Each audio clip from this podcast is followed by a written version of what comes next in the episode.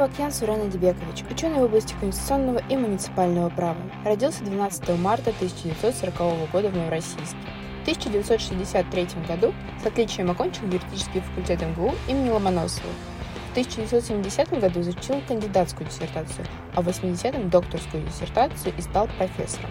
С 1971 года работал на юридическом факультете МГУ как старший научный сотрудник, доцент. С 1984 года заведующий кафедрой конституционного права, позже конституционного и муниципального права юридического факультета МГУ. С 1984 года заведующий кафедрой конституционного права, позже конституционного и муниципального права юридического факультета МГУ. Работал в прокуратуре Московской области, был сотрудником Института советского законодательства, заведующим редакцией в журнале «Советское государство и право». Являлся членом рабочей группы по подготовке проекта Конституции РСФСР 1978 года автор законопроектов о Конституционном собрании Российской Федерации, о порядке изменения конституционно-правового положения субъекта Российской Федерации, об основах национальной политики Российской Федерации. В настоящий момент является членом Совета по взаимодействию с институтами гражданского общества при председателе Совета Федерации, членом экспертного совета при Комитете Государственной Думы по регламенту, членом научно-методического совета при Уполномоченном по правам человека Российской Федерации, а также автором более 430 научных публикаций. Является главным редактором журнала «Конституционное и муниципальное право», членом редколлегии журнала «Государство и право», государственной власти и местное самоуправление, российское государствоведение. В 2020 году по распоряжению президента Российской Федерации был членом рабочей группы по рассмотрению поправок Конституции Российской Федерации – награжден многочисленными медалями и орденами за научные достижения не только в России, но и в других странах. Дорогие коллеги, сегодня у нас в гостях Сурен Адибекович Авакян. Сурен Адибекович, большое спасибо за то, что вы нашли в своем плотном графике время дать это интервью, поговорить о юристах, о человеческих отношениях и о Московском университете. Здравствуйте, я буду стараться. Спасибо. У нас традиционный вопрос. Почему вы решили стать юристом? Ну, слушайте, с позиции своего возраста, который я даже и скрывать не могу, мне уже чуть побольше 80, ответить на вопрос, почему я решил стать юристом, э, с одной стороны, легко, потому что это призвание, э, и оно на всю жизнь. А с другой стороны, сложно, потому что, э, если коротко, то сначала надо сказать, что я знал о юристах в те годы, когда заканчивал школу, только как о следователях и прокурорах. И поэтому даже в своем заявлении о том, чтобы меня приняли Э, на юридический факультет Московского университета.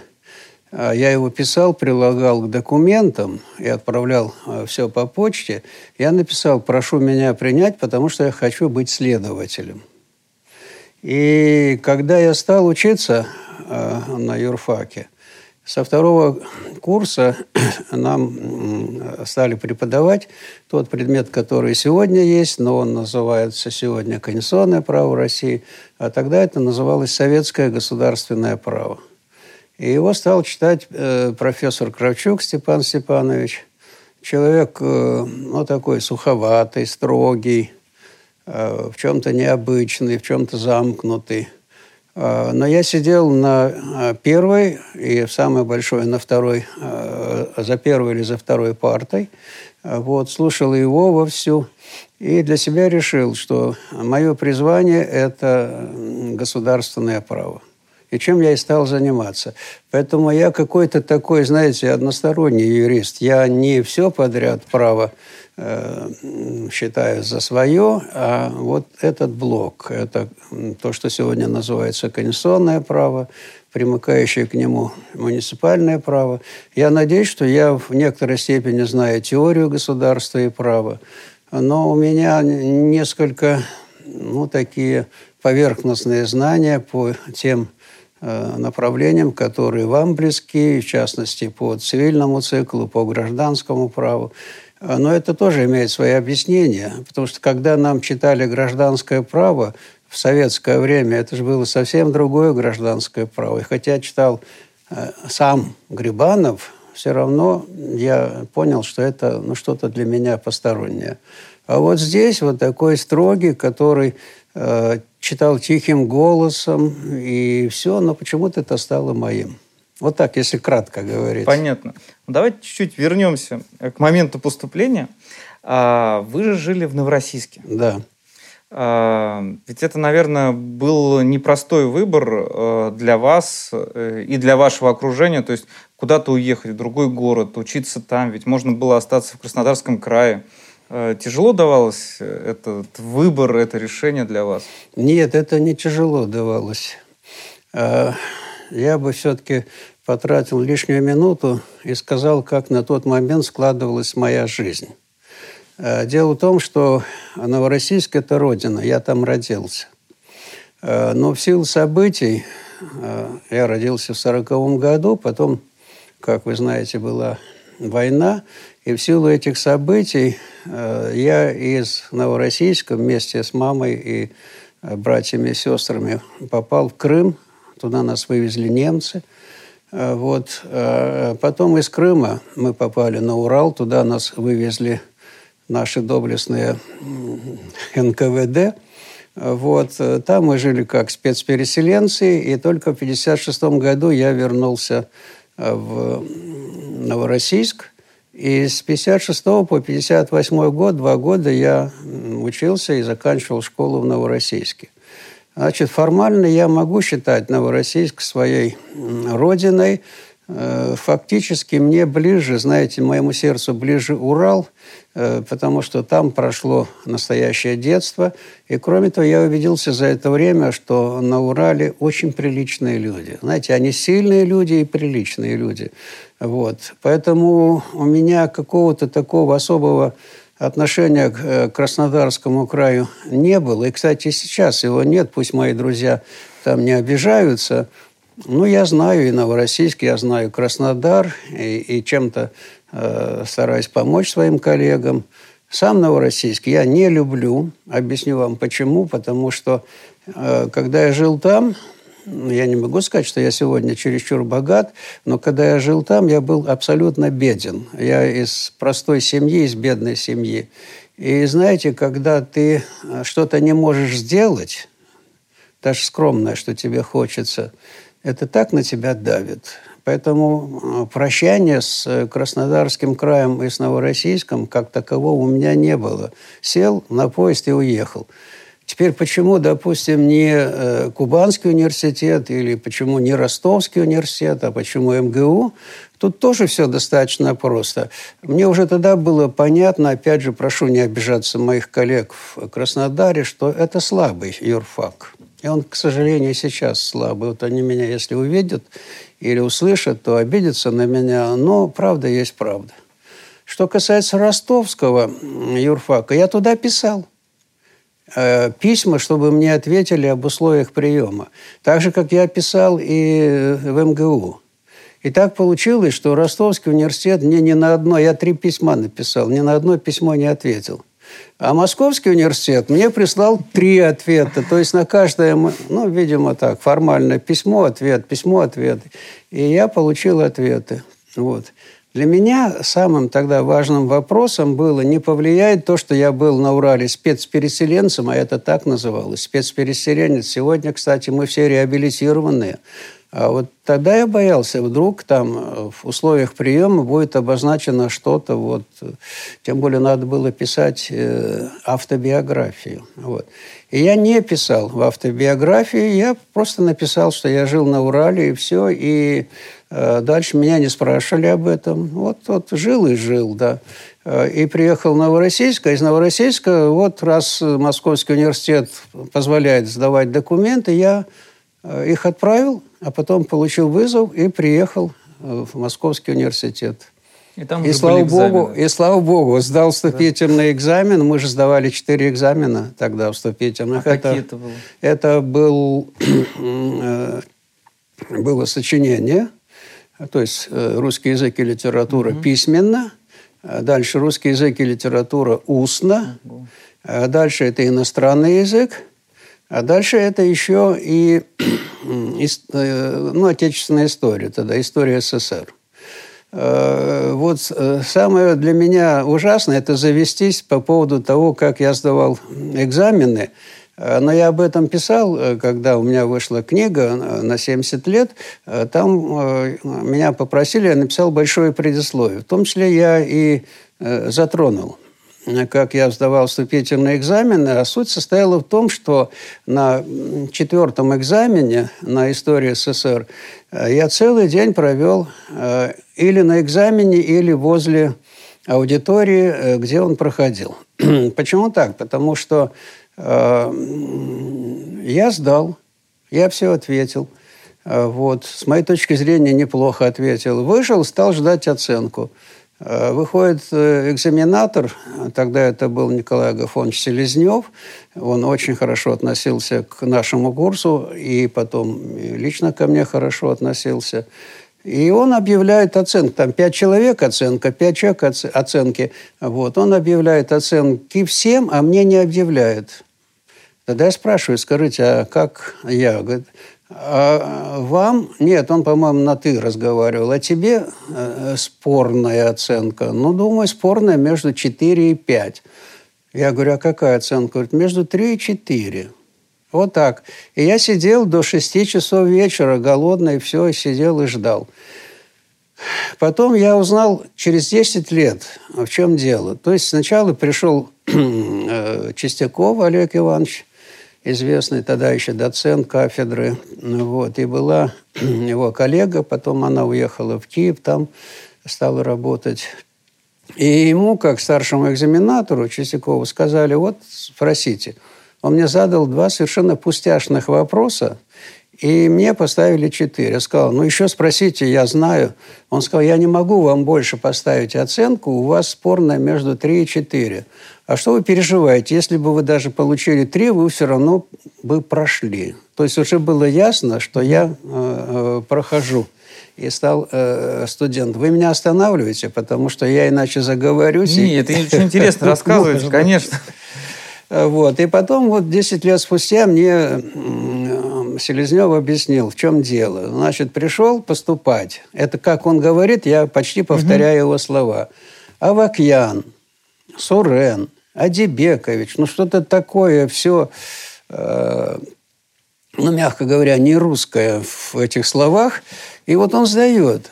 По сочинению 4, по устной литературе 5, по немецкому языку 5. И он идет на последний экзамен. А тогда была такая особенность, о которой можно сказать. Некоторые э, представители южных районов, где много растет винограда, там э, мандаринов и так далее. Они устраивали своих детей, то есть свои вузы э, в Грузии, они не хотели их устраивать. Они хотели устроить московские вузы, чтобы они понимали, что настоящее образование будет здесь. А дети слабо подготовленные. Там и сегодня не ахти какое образование, а тогда тоже было слабое образование. Поэтому они приезжали и искали пути. На приемную комиссию не выйдешь, сразу пресекают. Тогда стали искать выходы на отдельных экзаменаторов. И чтобы эти экзаменаторы ставили оценки повыше. Вот так вот. И они, значит, приемной комиссии сказали, слушайте, вот смотрите, у него вот это все такое, надо проверить, откуда у него угу. эти оценки. А проверять-то должна была Ксения Александровна. И она, э, когда проверяла, то очень строго проверяла. Особенно тех, кто из, э, под подозрением из южных э, фамилий. Вот. И она мне задавала вопрос за вопросом, вопрос за вопросом. И Селезнев говорит, ну тогда я говорит, понял, тут что-то не так. Значит, остановил ее, пошел в приемную комиссию, ну, мне сделали спорную оценку – Пошел в приемную комиссию, посмотрел мое личное дело, а там грамота ЦК комсомола была, оценки все, э, э, серебряная медаль у меня была, значит, одна была четверка, только э, за русский, письменный русский язык, и то, я думаю, из-за почерка. Но, по сути это вот. В общем, короче говоря, он сказал, слушайте, что же, вам разве не нужно в многонациональной стране э, такие кадры поступают, давайте поддерживать, да. И решили, ладно, ставьте ему 4. Ну, вот. Э, но надо же было выдержать процедуру. Процедуру выдержал профессор Чистяков, он э, задавал вопросы, я на эти вопросы ответил. А вопросы-то были, знаете, и тогда пустяшные, и сегодня пустяшные. Ну, просто для формальности угу. мы объяснили, что, слушай, у парня все нормально, он проходит. И тут я узнал, то есть от Чистякова я узнал, что я поступил уже в университет. Но я был настолько беден, что вот многие, кто поступает – потом едут домой, угу. чтобы выписаться, там, попрощаться с родными, собрать свои вещи. Я сразу поехал. В Москву, это вот вам Краснодар или Ростов. Угу. Я сразу поехал в Москву. Уже с вещами. С вещами совсем, с э, выписанным э, паспортом. Э, здесь дали э, комнату на Строменке в общежитии на 7 человек. Все было очень хорошо. Вот так. И так я стал студентом Московского университета. Ну а дальше, как вы видите, значит, сначала я э, собирался стать следователем, а потом я сделал все, чтобы не стать следователем. Об этом мы поговорим. Да. Давайте про времена вашей учебы. А, с кем вам было комфортно, с кем вы сдружились во время учебы? Можете вспомнить своих друзей, приятелей? Знаете, э, многих из них уже нет в этом мире. Поэтому э, пусть мои слова будут еще и данью памяти этим людям. Вот. Э, со мной в одной группе учился, и мы вместе заканчивали. Ну, как сказать, мы не были личными друзьями, но дружны были. И даже в общежитии в одной комнате э, жили. Это Маргелов. Он где-то неделю назад ушел из жизни. Генерал-полковник, сотрудник э, службы внешней разведки. Последняя его должность, он был зам директора службы разведки, когда э, э, Примаков был mm-hmm. директором этой службы. И потом мы с ним пересекались, он стал депутатом Государственной Думы. Но, к сожалению, вот когда он умер, я не мог и даже не знал, как это будет все организовано. Но, естественно, я его помню не как э, генерал-полковника, а как просто своего Э, одногруппника, очень приличного человека. И это заслуженный был человек. Заслуженный в том, что он со своей головой, со своими... Понимаете, там говорят, отец э, создатель десантных войск, э, его отец, угу. вот, отец никакого в этом плане влияния вот, тащить, подталкивать наверх, этого не было. Он сам был боевой генерал, отец, и он сыну сказал, хочешь, давай действуй. И все, чего он добился по жизни, вот так вот. Я дальше хотел бы назвать это Тарас Миронович Шамба, э, который тоже вот в июле ушел из-за вируса, ушел из жизни – Э, Тарас Миронович, или Тарасик, как мы его называли, он, э, последнее место его работы, он был профессор Академии госслужбы. Вот. И вообще он долго работал в этой академии. По происхождению он э, из Абхазии. Вот. Мы поступили в один год на факультет, мы закончили факультет в один год. И все эти годы вот, он работал а там еще работал, когда у Бабурина был свой университет, там он там тоже работал. Вот. Мы были в очень таких по-человечески дружеских отношениях. Ну, понимаете, наша дружба на чем основана? На том, что мы знаем, вот он есть, я есть. Я думаю, что он отличный парень. И я надеюсь, он тоже думает, что я отличный парень. Встречались, к сожалению, ну, как все в Москве, встречались нечасто. Вот. Но вот э, как ученый, как э, человек нашего, нашей профессии, Тарас Миронович тоже, тоже очень известен. Он, правда, он был не конституционалист, он был скорее теоретик права и немножко э, уголовный процессуалист. Вот, э, вы понимаете, у меня же на курсе было 200 человек, и из них, ну, примерно 40 тех, с кем я дружил, которые со мной, со мной дружили. Поэтому этот разговор может быть очень долгим. Я бы назвал еще несколько фамилий. Знаете, для чего? Чтобы вы поняли, какие это были необычные люди. Вот у меня был сокурсник. И вот на сегодняшний день я не знаю, э, дай бог ему здоровья, если он в этом мире. Вот, э, Иосиф Гебгот, Москву, москвич, вот. Э, и человек, который уже не в одном поколении был москвич, вот он заканчивал факультет с чувством романтики. И вдруг Гибгот говорит, я поеду на Сахалин. И он уехал на Сахалин, и там работал обыкновенным МВДшным, оперуполномоченным, там, старшим, может быть, и тоже, и так далее. Ну, в общем, короче, ловил – и сажал. Там, оказывается, тоже надо было кого-то ловить и сажать. Вот. И он там отработал лет, наверное, 7-8. Хотя у него вот на последнем этапе уже получилось, что э, отец остался один, но его отец, и э, его надо было поддерживать, но он был в нормальном состоянии, поэтому Иосиф там продолжал что-то зарабатывать, чтобы как раз и помогать своему отцу. Вот мы дружим все эти годы, понимаете, вот, и поскольку он живет здесь э, на Мичуринском проспекте, то вот иногда мы пересекаемся, он приходит к нам на встречи выпускников, это отличный, отличный парень. Вот такой романтик. И он не жалеет, что он поехал на Сахалин и провел там несколько лет. Потом, правда, он вернулся и стал заниматься в том числе и наукой. Но, э, мне кажется, все нужно делать в свое время. Если бы он продолжил как сыщик, он, наверное, большего добился, добился бы. Но он вернулся в Москву и попыт, попытал себя в науке. Это у него не очень получилось. Вообще, вот те, кто э, пытались проявить себя в науке – то есть, вот, знаете, как студенты, вот, которые на старших курсах а, там что-то выступают, пишут и так далее, а, вот, и потом идут в науку, это лучше. Хотя из них тоже не все, ну, как бы показывают себя. Вот. Но, правда, я был из тех, кто и показывал себя как э, студент и где-то выступал. Я, я где-то в четырех кружках участвовал. Все, которые при нашей кафедре были, э, кружки, то есть советское государственное право, угу. советское строительство тогда была дисциплина, конституционное право зарубежных стран, два кружка. Я везде э, как мог, участвовал. Ну, знаете, все-таки уже мой возраст такой, что друзья многие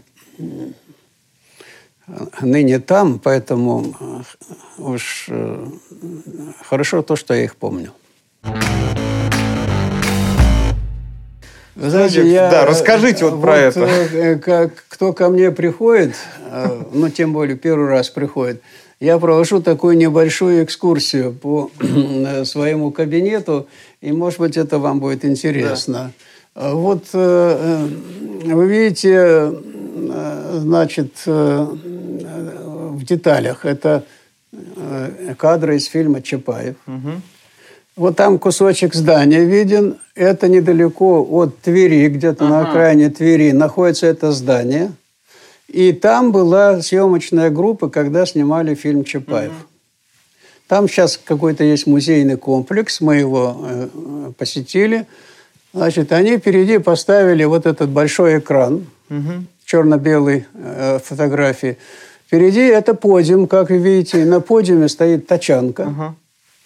То есть э, средства вооружения того периода. Э, вот. И дальше что? Дальше, значит, вы подходите, вам дают вот эту самую, как она, бурка называется? Да, да? наверное. И папаху. Дальше вы там становитесь, и вас фотографируют. Значит, я стал, меня сфотографировали. А дальше это уже идея профессора Круса, Владимир Иванович угу. Крус, который зав кафедрой Твери, он мне привозит э, пять лет назад, и там сверху написано «Даешь конституционализм». Понятно. Революционно. Понятно. Как-то народу все понравилось. Это, э, э, ну, это сейчас вам весело будет. Значит, в, в этом Э, Пятигорске ага. есть государственный, Пятигорский государственный университет. Раньше он назывался Лингвистический университет. И э, в этом университете есть, естественно, своя аудитория и учебный класс. Угу. Вот они все мне показывают, хвастаются, какие у них. В том числе привели в учебный класс, и вдруг я вижу эту клетку угу. и соображаю, что я еще ни разу не видел эту клетку. Я ее первый раз вижу в своей жизни. Это И стыдно. изнутри тем более. Стыдно. Я вижу, что дверь открыта, и я тогда беру на глазах у всех, захожу в эту клетку. И когда я зашел в клетку, ну, я вот так стал, что свобода Авакьян. И меня вот так сфотографировали. Ну, все, сфотографировали и привет. А прошло некоторое время, мне вот эту в рамке привозят эту фотографию. Ну, повесил, думаю, пусть народ повеселится. Здорово. Вот так. Очень весело. Ну, эта девочка, как написала, которой было 12 лет, мама мне принесла, подарила э, эту картину. Потом прошло время, оказывается, эта девочка э, пришла от имени мамы поздравлять меня с э, 75-летием назвала фотогра... Э, фамилию, простите, маму, я сказал, ну, заходите тогда. Я говорю, это вы, автор этой картины. Она уже закончила магистратуру нашего факультета. Я знать не знал об этом. Праздник. Ну, висит и висит как-то. Это, это, это э, часть неполная. Есть еще и ну, другие. Да, то есть их, наверное, намного больше. Да. Вот. Но я хочу обратить ваше внимание, если вот вы сможете взять э, покрупнее кадр. Вот самый верхний, видите? Угу. Называется как? Сертификат признательности.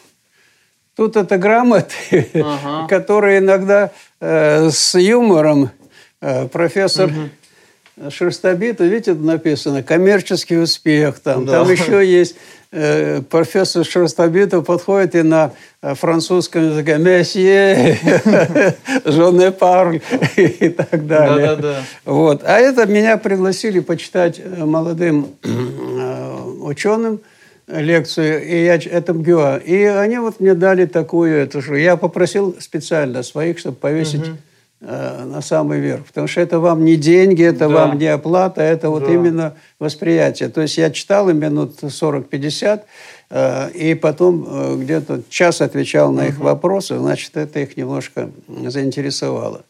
Вот, вот. Почему я вот эту картину здесь повесил, если она получится? Угу.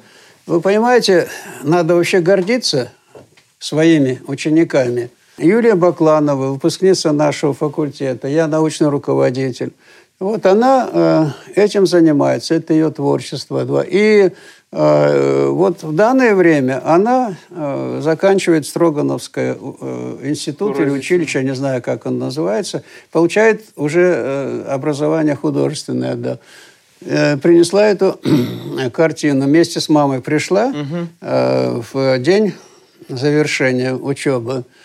Вот. И говорит Сурен Атибекович, я хочу вам подарить эту картину. Я говорю, Юля, я от студентов подарки не беру.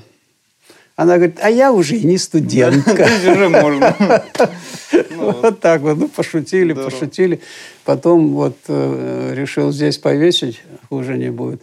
Вот. Что касается этих э, фотографий, где я с президентом, э, он нас принял у себя в Огарево и очень долго с нами беседовал и оставил очень сильное впечатление тем, что он знает материю, всю конституционную материю прекрасно знает. И он, ну, знаете, наверное, так и должно быть, он владеет аудиторией. То есть вот он стал говорить, потому что он один, как будто бы он один из нас, понимаете? Вот так вот.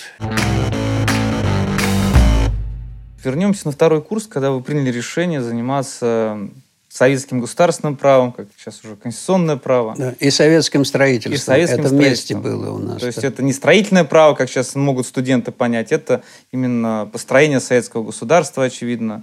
Вот, э, а это работа советов. Это mm. советов, да. А э, что касается того, как воспринимают студенты, мало что изменилось. Э, э, в то время, когда я уже стал преподавателем, молодых преподавателей, вот тогда, знаете, этот день факультета, да, день mm-hmm. открытых дверей, в этот день на каждой кафедре должен сидеть дежурный. Это, кстати, сегодня то же самое, да. Вот. И, конечно, как молодого преподавателя меня привлекали, и Кравчук поручал чтобы я посидел э, на кафедре, может, кто-то зайдет. И вот один зашел. Я, говорит, увидел, по факультету ходят кафедры государственного права и советского строительства. Зашел и говорит, вот мне интересно образование, а я вот еще посмотрел, вы кафедра советского строительства, я работаю в строительстве. Может, это мне пригодится. Но я ему объяснил, я говорю, приходите, вы нам полезны тем, что вы вот работаете. А тогда принимали это чуть-чуть после школы, а большую часть э, принимали после армии или после отработки двух лет на производстве. Поэтому это был наш контингент. Понятно. Вот так вот. Так что я э, чем мог, тем и занимался. Расскажите про ваших учителей. То есть вот про тех людей, кто в процессе учебы, именно учебы пока, э, оказал на вас наибольшее влияние. Знаете, о каждом можно говорить, опять же, долго. И э, еще, мне кажется, надо слушать разных людей. Вот. Ну, например, э, Кравчук Степан Степанович, который был заведующим кафедрой, он ведь э, так называемый красный профессор. То есть он вступил э, в партию в марте 17 -го года. То есть еще когда было непонятно, что эта партия потом победит и станет правящей партией. Э, вот. Э, и все эти годы Э, вот, он жил с чувством, так сказать, того, что он выбрал правильный жизненный путь. Вот, его приглашали на разные мероприятия, именно как член партии с такого-то года. В науке он был очень фундаментальный человек, но именно в советском государственном праве. И вот делая какую-то работу, учась под его руководством, э, я сейчас могу сказать, это нехорошо не только для меня, но и для него, но это правда. Он ничего нам не говорил о дореволюционных русских профессорах. И вот э, все, все, кто к этому имел отношение, ведь фактически о них и я, и многие мои коллеги, э, мы узнали позже благодаря Э, тому, что это стало открытым, доступным для нас. А еще благодаря еще одному человеку с кафедры, это Николай Яковлевич Куприц, который, он долгое время не, не делал э, докторскую диссертацию. Его буквально кафедра уговаривала, потом заставила, он где-то лет 59 защитил докторскую диссертацию. Он всего лишь 2-3 года поработал профессором, потому что рано ушел из жизни. Но его-то тема была именно эта эволюция науки государственного права. И он брал э, наших ученых конца, э, ну, последней трети XIX века, 20 века, начала 20 века, то есть примерно до 20-х, 25-х годов. Вот так вот. И тут мы уже больше узнали с помощью его книг, хотя он писал, конечно, он писал так, как о них надо писать, что они чего-то недопоняли, чего-то там не э, смогли пояснить по э, новой материи. Но это понятно. Они были классические русские ученые, получившие Э, очень хорошую подготовку в Германии, э, кое-кто и в Англии, но в основном в Германии, и меньше еще во Франции. И они вот э, как воспринимали теорию власти, теорию государственного права, вот с этих позиций преподавали в Московском университете. Но они не выступали против советской власти, они просто вот были профессорами своего времени. И поэтому Куприц уже в советское время мог о них написать, вот какую они роль сыграли в развитии э, государственного э, э, русского или российского государственного права. Тогда, кстати, говорили, русское государственное право mm-hmm. это абсолютно так же, как сегодня говорят и русское, и российское. Но сегодня боятся говорить русское, mm-hmm. потому что лучше сказать российское, чтобы охватить всех. А тогда спокойно говорили русское, имея в виду, что это государственное право России. Вот они этим Э, занимались и об этом писал. Но, э, в частности, из Божьих книг, из э, работ Куприца мы узнали, например, о роли Рейснера в формировании уже государственного права России после революционной советской России и все. Причем он был достаточно критичный человек, и он мог высказывать какие-то критические замечания. Это специфика того времени. Вот сегодня я могу критиковать кого хочу, вон даже человека, с которым я на одной фотографии рядом, понимаете, это считается в порядке вещей. А тогда, если ты кого-то э, критикуешь, допустим, ту же власть советскую критикуешь, то ты уже еще неизвестно, как на тебя посмотрят. Тем более, что тех, кого ты критикуешь, э, их э, есть за что было критиковать и так далее. Ну, например, э, Рейснер, он, э, говоря о том, что есть власть советов, он сказал, что какая это власть советов? Это власть исполкомов. Вот. То есть Савдепию заменили на Э, совисполкоме. Ну, действительно, пришли бюрократы, они быстро подмяли под себя этих полуграмотных депутатов, и это надо было, чтобы они были в управлении, эти квалифицированные бюрократии. Но представительное начало во власти очень быстро ушло на второй план. Вот так. Так что, смотрите, я сразу по ходу говорю о том, что еще кто делал. Значит, Куприц. Ну, конечно, Давид Львович Златопольский наш э, профессор, э, участник войны, великолепно подготовленный человек. Вы знаете, вот если говорить о том, кто был настоящий патриот Советского Союза, то это был именно профессор Латопольский. Потому что он, э, кроме всего прочего, еще занимался федерализмом, и его книги, посвященные статусу СССР, они были очень популярны, очень фундаментальные работы. И еще Давид Львович был э, э, по своему характеру очень э, душевным. Он, правда, был прямолинейным, но он был очень душевным человеком, понимаете? И еще была такая у него специфика, если он замечал на втором курсе, что студент подает надежды, он его вел на втором курсе, на третьем курсе, на четвертом курсе, на пятом курсе, в аспирантуре и доводил его до э, степени кандидата наук. Вот у нас, э, вот, пожалуйста, Наталья Александровна Богданова, его ученица, угу. Ирина Павловна Кененова, Александр Михайлович Арбузкин. Он, именно таким путем они все прошли, если позволительные слова, через руки Давида Львовича Златопольского. И все вот известные сегодня ученые и коллеги по кафедре. Вот так вот.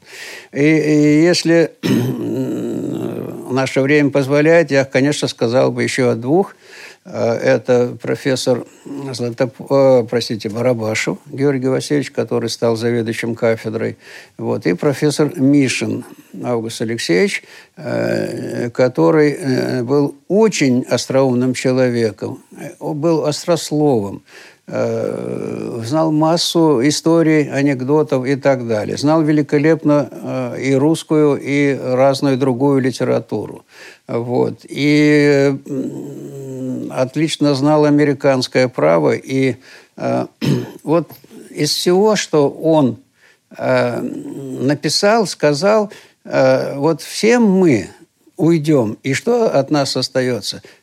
Только о Мишине рассказывали студенты как при жизни, так и после в жизни анекдоты, э, связанные с ним. Причем, знаете, о некоторых э, вещах Э, надо сказать, э, с чувством его гордости и с чувством юмора. Например, э, он стал ездить последние годы в Америку. Вот. И его спросили, у вас в Советском Союзе ведь запрещают религию, и в церковь нельзя ходить и прочее. Он говорит, вот сейчас, когда я с вами разговариваю, у нас это время вечерней – Э, посещения, вечернего посещения храма, и я убежден, что моя мама находится в храме и ставит свечку за мое здравие, поскольку я нахожусь в чужой, с нашей точки зрения, враждебной стране. И это все пошло э, в американские эфиры, они это показали. Вот так вот. Э, ну, классическое выражение, связанное с Мишиным, о котором не знаю, что ли это его характеризует э, особо, то ли характеризует студента, значит, отвечает студентка Мишину, и он, а он любил задавать такие по ходу вопросы. Скажите, а были ли в Америке короли? И студентка так это посмотрела. Да, были. Что? проездом. Вот видите, мы даже с вами улыбаемся. Это так и шло за Мишиным, да. Я не знаю в данном случае, кого хвалить, студентку или э, Мишина, но такие истории было очень много. Понимаете? Я, например, для себя лично, знаете, что запомнил? Он говорит, слушай, я к тебе обращаюсь на «ты». Ты не обижаешься? Да нет, Август Алексеевич, э, мне приятно, что вы со мной разговариваете. Он говорит, ты, ты не обижайся. Я, если кого люблю, я с ним разговариваю на «ты». А вот с кем, кого не люблю, с ним я на «вы» разговариваю. Ну, тем более, понимаете? Э, вот. У Георгия Васильевича, кроме того, что он был остроумный, очень образованный, очень подготовленный человек, э, мне особенно, знаете, запомнилось, что он, когда выступал, он э, начинал так медленно, медленно, а потом разворачивался и все больше и больше. Вот его 15-20 минут выступления – это углубление э, и э, искры, и какая-то теория, и оригинальные высказывания и так далее. И вот сидят все его друзья, э, доктора, профессора, они все своих аспирантов присылали к Барабашеву на его выступление. И те сидели и себе записывали. Вот так вот. Это сегодня там, с помощью телефона. Вот это просто mm-hmm. сидел, на листочке записывал. И потом это, они использовали это в, в своих диссертациях. Я ему говорю, Георгий Васильевич, вы что делаете? Я вот, например, другой человек. Я о чем выступаю, я обязательно это себе на листочке записываю, о чем я говорю. Потом я из этого делаю статью. И у меня очень мало таких вот идей, чтобы они не нашли отражения в какой-то моей публикации. А что я буду раздаривать? Я, я не такой. А он был такой. Я говорю, ну вы понимаете, что ваши идеи просто забирают и отражают э, в своих э, диссертациях. Он так э, трубочкой пыхнет, улыбнется и говорит, да ладно – Главное, чтобы не пропало это все. Вот. Ну и тогда на кафедре был еще один человек, там нет его портрета. Он ушел в Институт государства и права, и там был даже заместителем директора и главным редактором журнала «Советское государство и право». Это был Константин Филиппович Шеремет. А для меня это очень дорогой человек, потому что по моей диссертации кандидатской у меня фактически было два руководителя – официальным по приказу был Степан Степанович Коровчук, а по жизни э, руководителем был Константин Филиппович Шеремет. Он читал э, все мои тексты, и все, а тогда кандидатская сегодня там 160-180, тогда было 320, 350 страниц, он читал все это. Причем это тогда была бумага, вот, и приносишь, читал и благословил на то, чтобы я выходил на зачет. И я все годы я считал его своим, и сейчас считаю его своим учителем. Вот. Но я один раз пытался как бы поменять официальную составляющую. То есть э, э, пришел к Кравчуку и сказал, ну давайте мы по приказу оформим, что он мой э, научный руководитель. Но к этому времени уже было ясно, что я выйду на защиту. И Кравчуку с моей точки зрения, и тогдашний, и сегодняшний, наверное, было тоже не безразлично, что у него будет еще один кандидат наук, и он как-то этот вопрос э, не стал э, поднимать. И так я по приказу остался э, под Кравчуком, он был научным руководителем. А по жизни вот я и говорю, и пишу об этом. Я не буду э, на эту тему долго говорить, потому что, конечно, я кого-то э, не назвал. Э, вот, ну, например, Олег Емельянович Кутафин. Он не был э, моим э, учителем, потому что по возрасту мы были друзья, но он был на кафедре. И, конечно, я очень многое воспринимал, в том числе и от него, потому что э, он был и отличный ученый, и, конечно, он был очень, э, ну, такой человек с большим юмором. Вот. Они в этом плане как-то все немножко друг с другом соревновались. Мишин рассказывал анекдоты, Златопольский любил рассказывать, э, Олег любил рассказывать и так далее.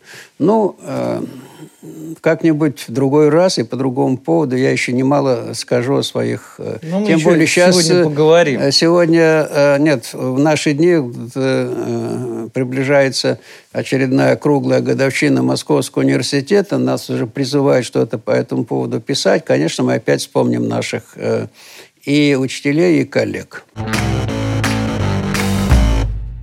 У нас сейчас будет небольшой блиц, несколько маленьких вопросов коротких. Вы можете отвечать не обязательно коротко. А, так, первый. Кошки или собаки? Ну, если выбирать, то кошки. А у вас нет домашнего питомца? У меня нет ни того, ни другого. У нас когда-то была кошка, но э, она пропала, и мы уже это несколько десятилетий мы никак другого выбрать не можем, а собака тем более. Понимаю. А, ваше любимое блюдо? Мое любимое блюдо – борщ. Любимая книга? У меня много любимых книг. Э, мне трудно какую-то конкретную э, выделить. Но если уж для вас, то, пожалуйста, «12 стульев». Хорошо, спасибо. А если не юриспруденция, то? Нет. Только Нет юриспруденция. Выбора, да. Выбрал и не жалею всю жизнь. Ваш любимый анекдот можете рассказать? Э, у меня нет любимых анекдотов. Я их слушаю, ну, иногда улыбаюсь и тут же забываю, да. Угу. Развал СССР – это создание новой России или крушение великого государства? Ну, естественно, это крушение великого государства, но уж тогда хотя бы надо постараться, чтобы это было создание достойной России. Я не люблю это слово «великая» или «невеликая». Угу. Чтобы была достойная страна, чтобы для нас она была достойная, чтобы мы ее любили и гордились. Угу. Ваш любимый герой гражданской войны? Гражданской войны? Да. Нет у меня любимого героя гражданской войны. А, Мишин или Барабашев? Это очень коварный вопрос, э, потому что и один, и другой были моими учителями. Э, Георгий Васильевич был еще и заведующим кафедрой угу. до меня. К сожалению, он рано, но с моих позиций рано ушел из жизни. И после его ухода из жизни я стал заведующим. А, но это был очень образованный и очень умный человек. Что касается Августа Алексеевича Мишина, это тоже был великолепный ученый, очень умный. Но по сравнению, допустим, с тем же Георгием Васильевичем, вот слово «остроумный» к нему больше подходит. Вот, вот эти самые интересные высказывания, даже некоторые анекдоты, некоторые слова, а, произнесенные на хорошем русском языке, это все Мишин. Угу. Спасибо вам большое. Спасибо вам.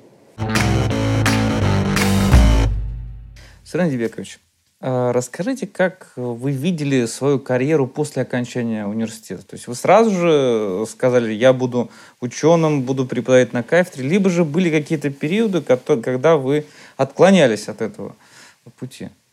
Вы знаете, очень интересно то, э, что э, у нас на курсе было несколько э, ребят, которых заведомо уже было ясно, что они занимаются наукой, и они пойдут в науку.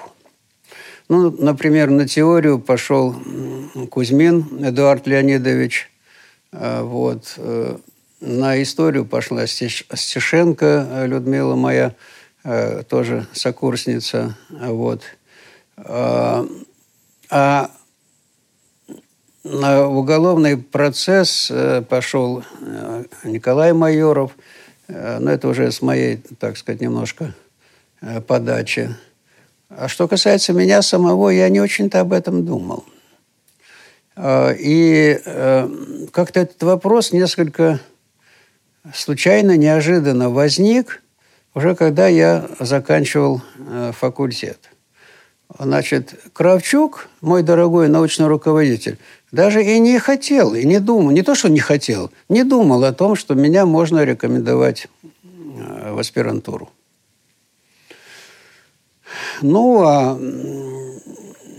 потом, когда об этом э, возник вопрос, он в очную аспирантуру рекомендовал еще одну нашу коллегу – а меня рекомендовал заочную аспирантуру. Исходил из того, что я сам сказал, что я не могу в очной аспирантуре учиться, а я уже женат был, а дочка у меня была, и мне нужно было куда-то идти на работу, чтобы получить, заработать как молодому специалисту квартиру. Вот, поэтому я подчинил себя этой задаче – устроиться по жизни. И это получилось, кстати. Я э, в городе Химки – получил должность Московская область, самый близкий угу. пригород, получил должность помощника прокурора. Ну, сначала стажер, потом помощник прокурора. И потом там получил э, ну, комнату, скажем так. То есть уже э, место крыша над головой и э, прописка были. Вот. И параллельно я вообще добросовестный и трудолюбивый человек. А раз меня рекомендовали в заочную аспирантуру, думаю, ладно, буду поступать в заочную аспирантуру. И в сентябре, это был 63 э, год, я закончил факультет. В прокуратуре я стал работать уже с апреля. А в сентябре э, сдавал вступительные экзамены в аспирантуру. Кстати, мне даже отпуска никакого особого, ну как, они не могли дать. Я приходил и сдавал экзамены. И поступил. Вот, меня приняли в заочную аспирантуру. И меня это устраивало. Более того, я был человек такой еще и честолюбивый, поэтому я э, пошел в Институт иностранных языков. Это сегодня на Кропоткинской, знаете, там это улица, э, университет э, лингвистический находится. Угу, вот. Да. И я туда пришел, и оказывается, у тех, у кого есть высшее образование, они их принимали э, на два года для изучения иностранных языков. Я туда поступил на э, немецкий язык, чтобы он у меня лучше был. И там месяца полтора проучился, потом я бросил, потому что у меня просто времени не хватало. Они меня там и звонили, и просили, чтобы я продолжил, но времени не было уже, да. То есть вот начал, но не смог. Но потом, правда, я ведь год был э, на стажировке в Германии, и мои знания э, там пригодились, и я там язык на месте совершенствовал, может быть, даже лучше, чем вот в этом э, сейчас университет, тогда это был институт. Вот. Э, но дальше получилась интересная штука. Значит, э, я нахожусь в прокуратуре, и вдруг меня вызывают военкомат и говорят, у вас не было военной подготовки э, в университете, а у нас ее не было, потому что на последнем году ее отменили. Угу. И нас стали призывать в армию. И меня с высшим образованием, значит, с дипломом Московского университета призвали в армию, но, к счастью, в этот момент вышел указ э, не на два года, а на один год. Я один год был в армии. Я очень доволен, кстати. Это, это неплохо по жизни. год? М? 64-й уже год. Э, да, это получился 64-й год, да. И я был год этот в армии, э, вот. Потом пришел, и... Э, мне, э, ну, как-то повезло, меня порекомендовали в Институт законодательства.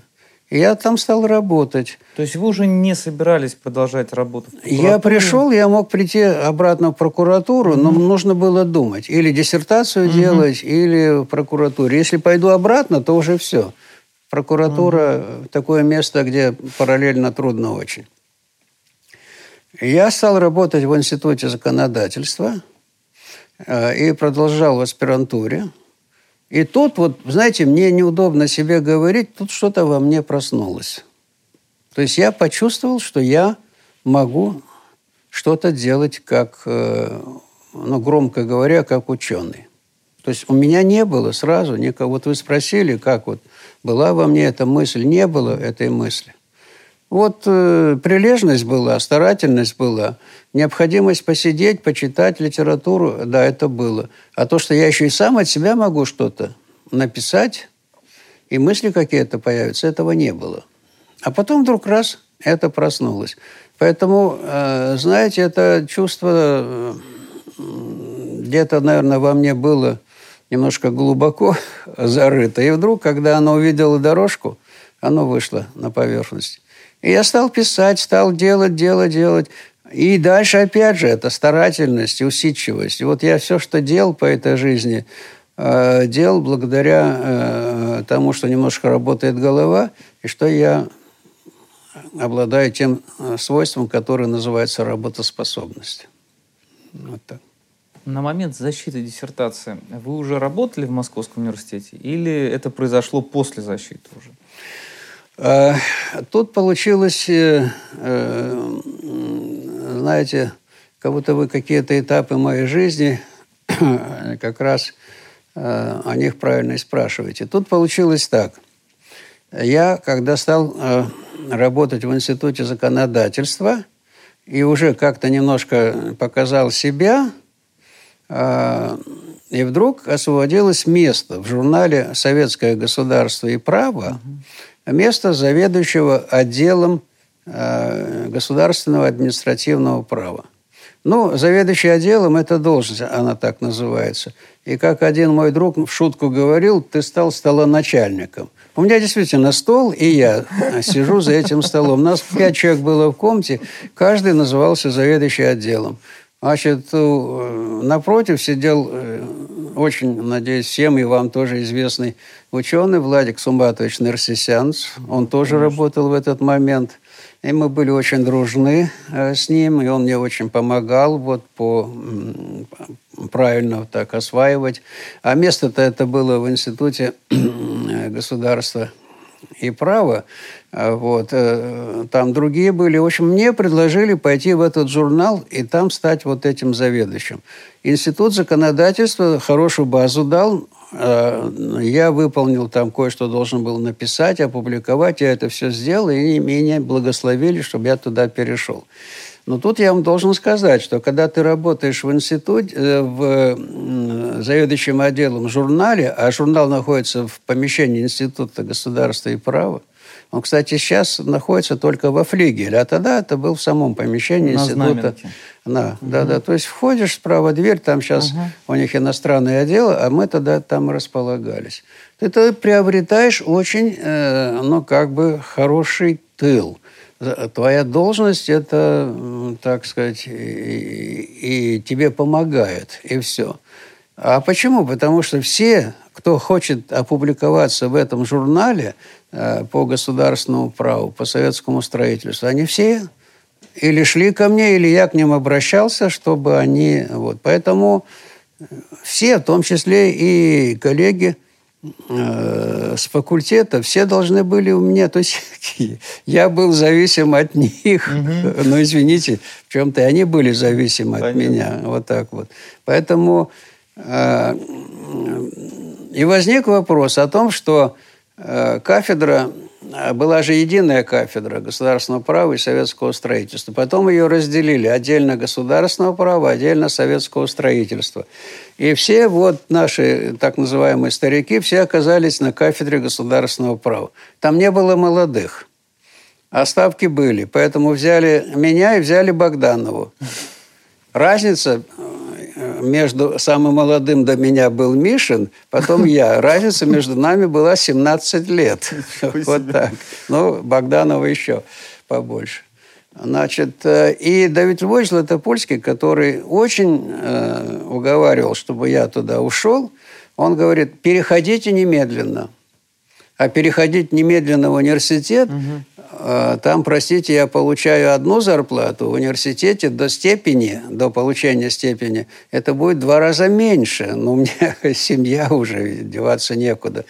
Поэтому э, получилось так, что я сначала защитил диссертацию, естественно, в Совете на юрфаке, вот, э, дождался утверждения, это был 70-й год, дождался утверждения, и в январе в начале февраля 1971 года перешел в университет. То есть, видите, тут получилось так, что я формально э, защитил диссертацию до перехода. Но я перешел в свой коллектив на свою родную кафедру. Теперь давайте поговорим про ваших коллег по юридическому университету вот 70-х, 80-х годов. Вот э, кого э, вы могли бы вспомнить э, из того времени, кто-то, может быть, до сих пор работает, а кто-то уже нет, к сожалению. Но вот кого вы могли бы вспомнить из того э, юрфака? Вы знаете, это э, хороший вопрос, но получается так, э, что вот те, о, о ком я сказал, они же были э, первое время моими коллегами. То есть они были моими mm-hmm. учителями, но они были и коллегами. Значит, э, Златопольский, профессор кафедры. А, Воеводин, профессор кафедры.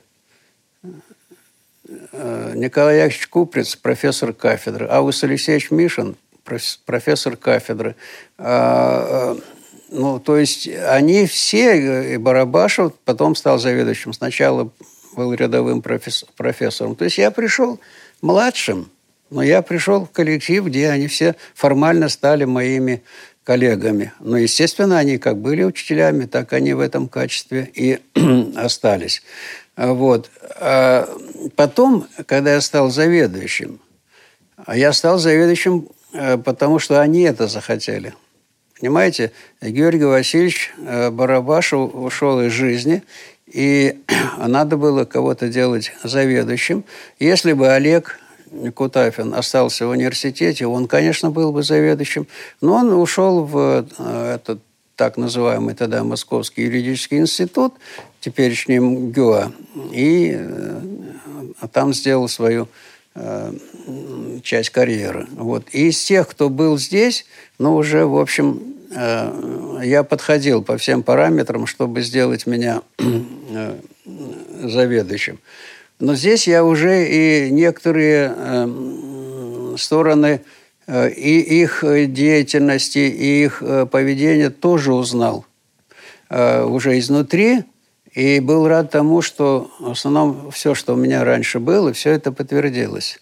Знаете, по некоторым э, преподавателям с других кафедр – у меня э, тоже стала появляться информация о том, какие они по жизни, какие они по науке и так далее, э, в чем-то не совпадавшая с тем, э, как я на них смотрел, как вот на учителей. А здесь все, к счастью, все это совпало. Вот. И если уж вы об этом спросили, о, о ком, что я бы мог сказать, я бы тогда сказал так, что вот э, там вы, на кафедре висит портрет, в том числе Леонида Дмитриевича Воеводина. Вот я человек, э, э, хотя уже и много проживший, говорят, что к склонности лет э, уже начинает думать о вере в Бога, это ко мне не относится. Я не то, что верю или не верю, просто это для меня сторонняя материя. Но когда я смотрю на Воеводина – я иногда думаю, а, собственно, если был Бог, то почему он так поступал? Я имею в виду Бог. А, Леонид Ильич Воеводин а, был очень способным молодые годы, и его оставили в аспирантуру. И Лидию Сергеевну, его жену, тоже оставили в аспирантуру. И у него стало стремительно падать зрение. И дошло до ситуации свет-тень. Лидия Сергеевна свою диссертацию не стала писать, жена, а стала его помощником. Вот так они прожили всю жизнь. А, вот.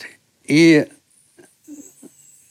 это был исключительно, я о нем буду говорить, исключительно был э, фундаментально подготовленный, при отсутствии это зрения, понимаете, исключительно подготовленный э, и, конечно, думающий, и, конечно, какой-то провидец такой человек – и я всегда задавал себе вопрос, ну если ты, Господи, если ты ищешь и на кого-то наказываешь, то за что ты его наказал-то?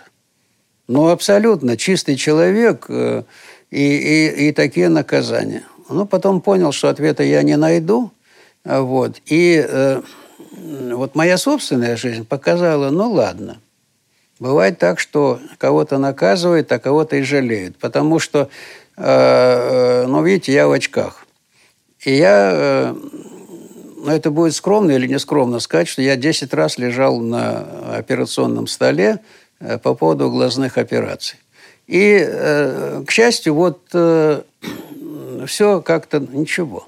И я сейчас, ну, с помощью очков, и, конечно, я вижу, нормально читаю и так далее. А вот у Леонида Дмитриевича это не сложилось.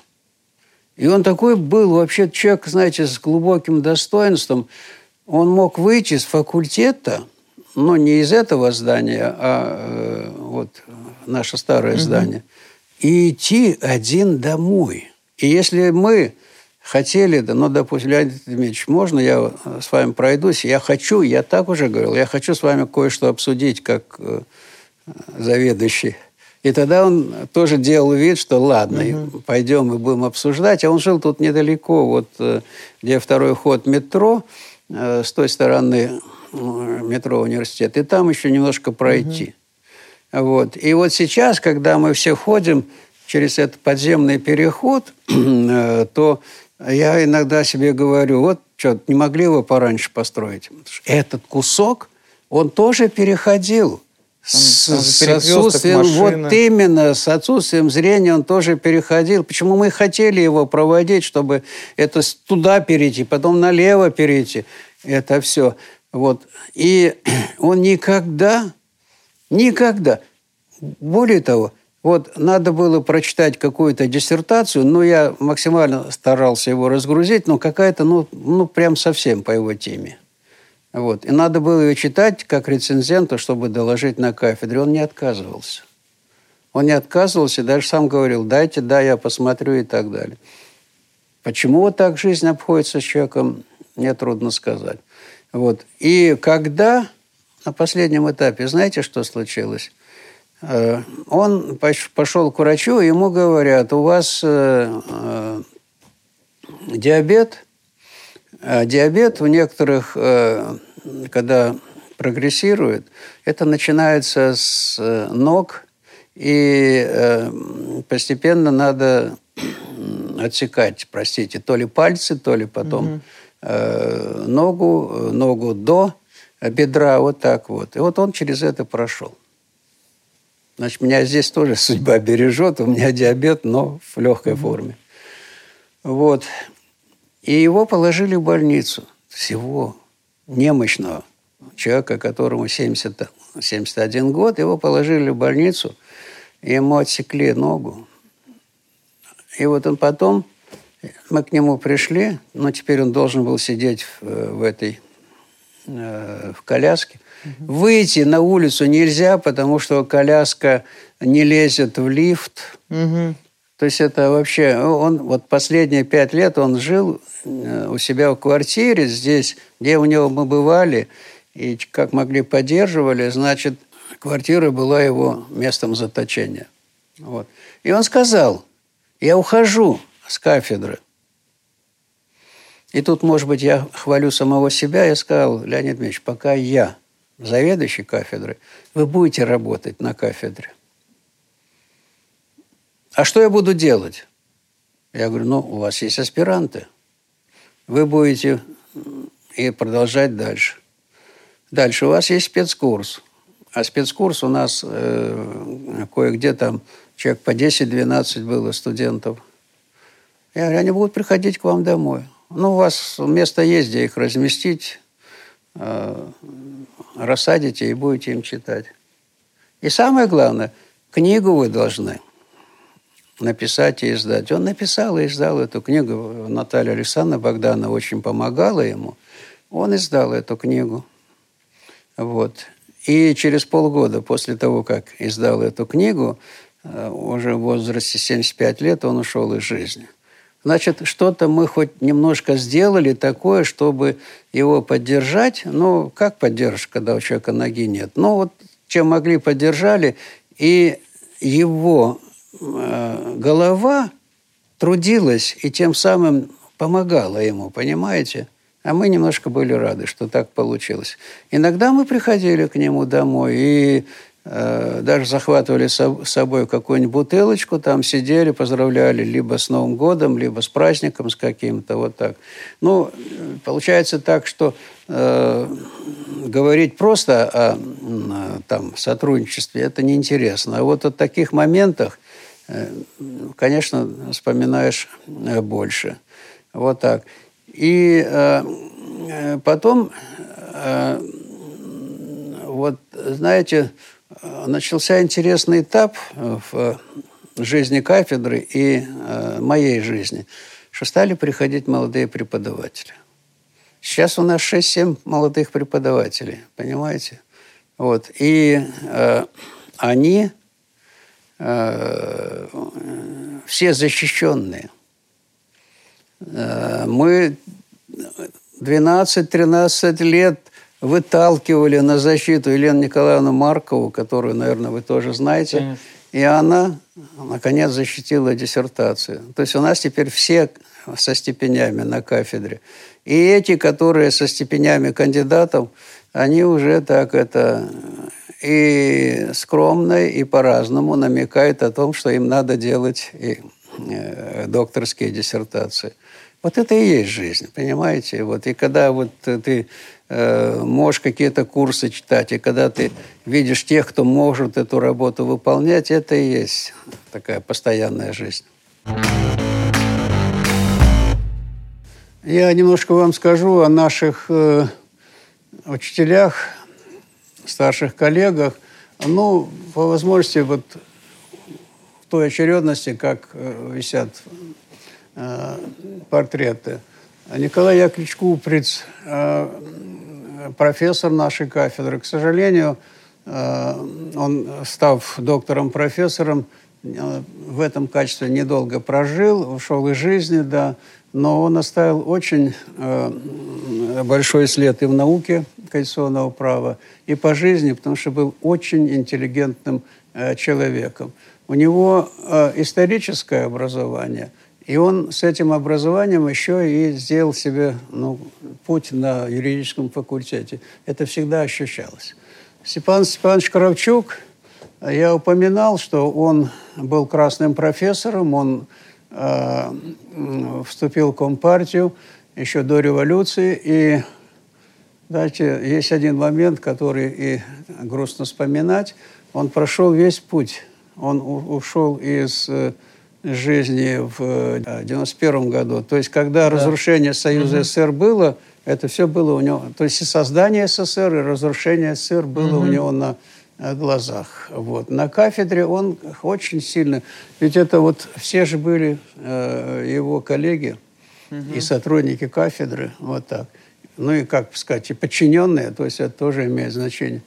Георгий Васильевич Барабашев, он был заведующим э, после Кравчука, Конечно, он, к сожалению, рано ушел из жизни, и это был светлейший по уму, по эрудиции человек, и его традиции, как заведующего, я старался э, сохранить. Август Алексеевич Мишин, ну, наверное, среди э, выпускников нашего и студентов нашего факультета 60-х, 70-х и так далее – а, не было ни одного, кто бы э, не знал, кто такой Бишин. Яркая личность, понимаете, очень эрудированный человек, и э, все при нем. Да. А правда, что они с Барабашем друг на другом шутили постоянно, как-то разыгрывали? Да, они э, жили в одном доме, на одном этаже, э, но вход из разных подъездов. И у них балконы были рядом. Угу. И э, они могли выходить на балконы, там, покуривать свои трубки и э, о чем угодно говорить.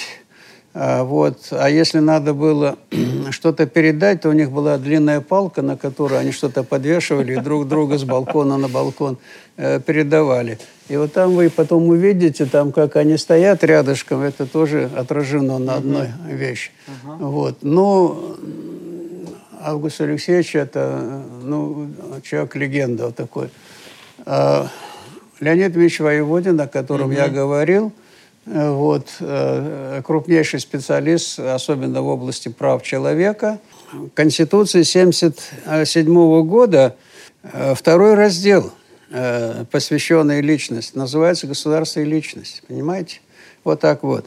И это уже большой его, э, понимаете, вклад, то, что именно так. Второе место в Конституции с таким названием и так далее.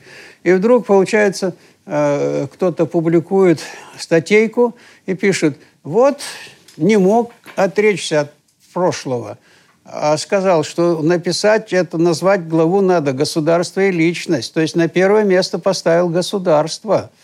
А на самом деле надо было сказать «личность и государство». Зачем такая дикость? Если государство служит всем людям, а личность есть личность, и она, в свою очередь, тоже служит государству, то есть это название не имеет какого-то идеологического смысла. Ну вот хорошо, что добился этого, понимаете?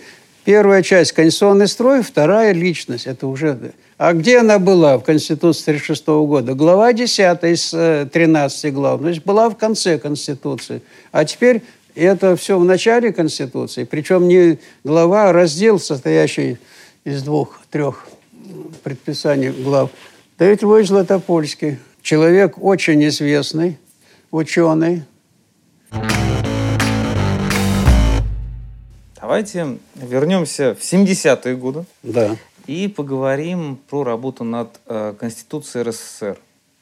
Вот, э, можете вспомнить, э, как проходила эта работа и вообще зачем в 70-е годы э, советское руководство вдруг решило менять, ну, может быть, не вдруг, Конституцию именно сначала Советского Союза, потом э, республик? Да, вот э, ценю в ваших вопросах, что они деловые, и одновременно отмечаю, что они таких крупных э, проблем касаются, что сразу я начинаю думать, как бы об этом сказать, э, э, ну, как бы сжато. Значит, давайте вот что. Ответим на вопрос, но почему нужно было делать новую Конституцию?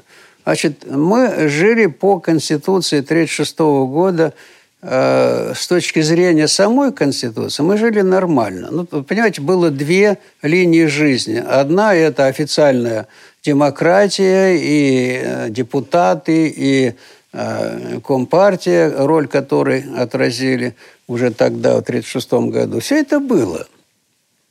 А другая линия – это э, ну, печальные события, связанные с тем, что были репрессии, были сотни я не знаю, сейчас даже говорят, миллионы людей, которые погибли в лагерях, которые были сосланы. Я сам ведь жертвой стал. Э, тоже в какой-то мере культа личности. Но нас из Крыма забрали, выслали на Урал, э, потому что в Крыму были немцы, и говорят, что все нацмены, которые жили в Крыму, они чем-то помогали немцу. Это неправда. Ничем никто не помогал, тем более армяне или болгары или греки, как они могут помогать немцам. Вот, в общем, это все было, это все было, и дали некоторые ответы там по партийной линии, там оценка культа личности, злодеяний и так далее. Но, понимаете, есть же официальная такая линия власти, что это власть какая? Диктатура. Диктатура ну, ладно, не пролетариат, но диктатура все-таки рабочего класса и крестьянства. И эти слова, они сопровождали нас.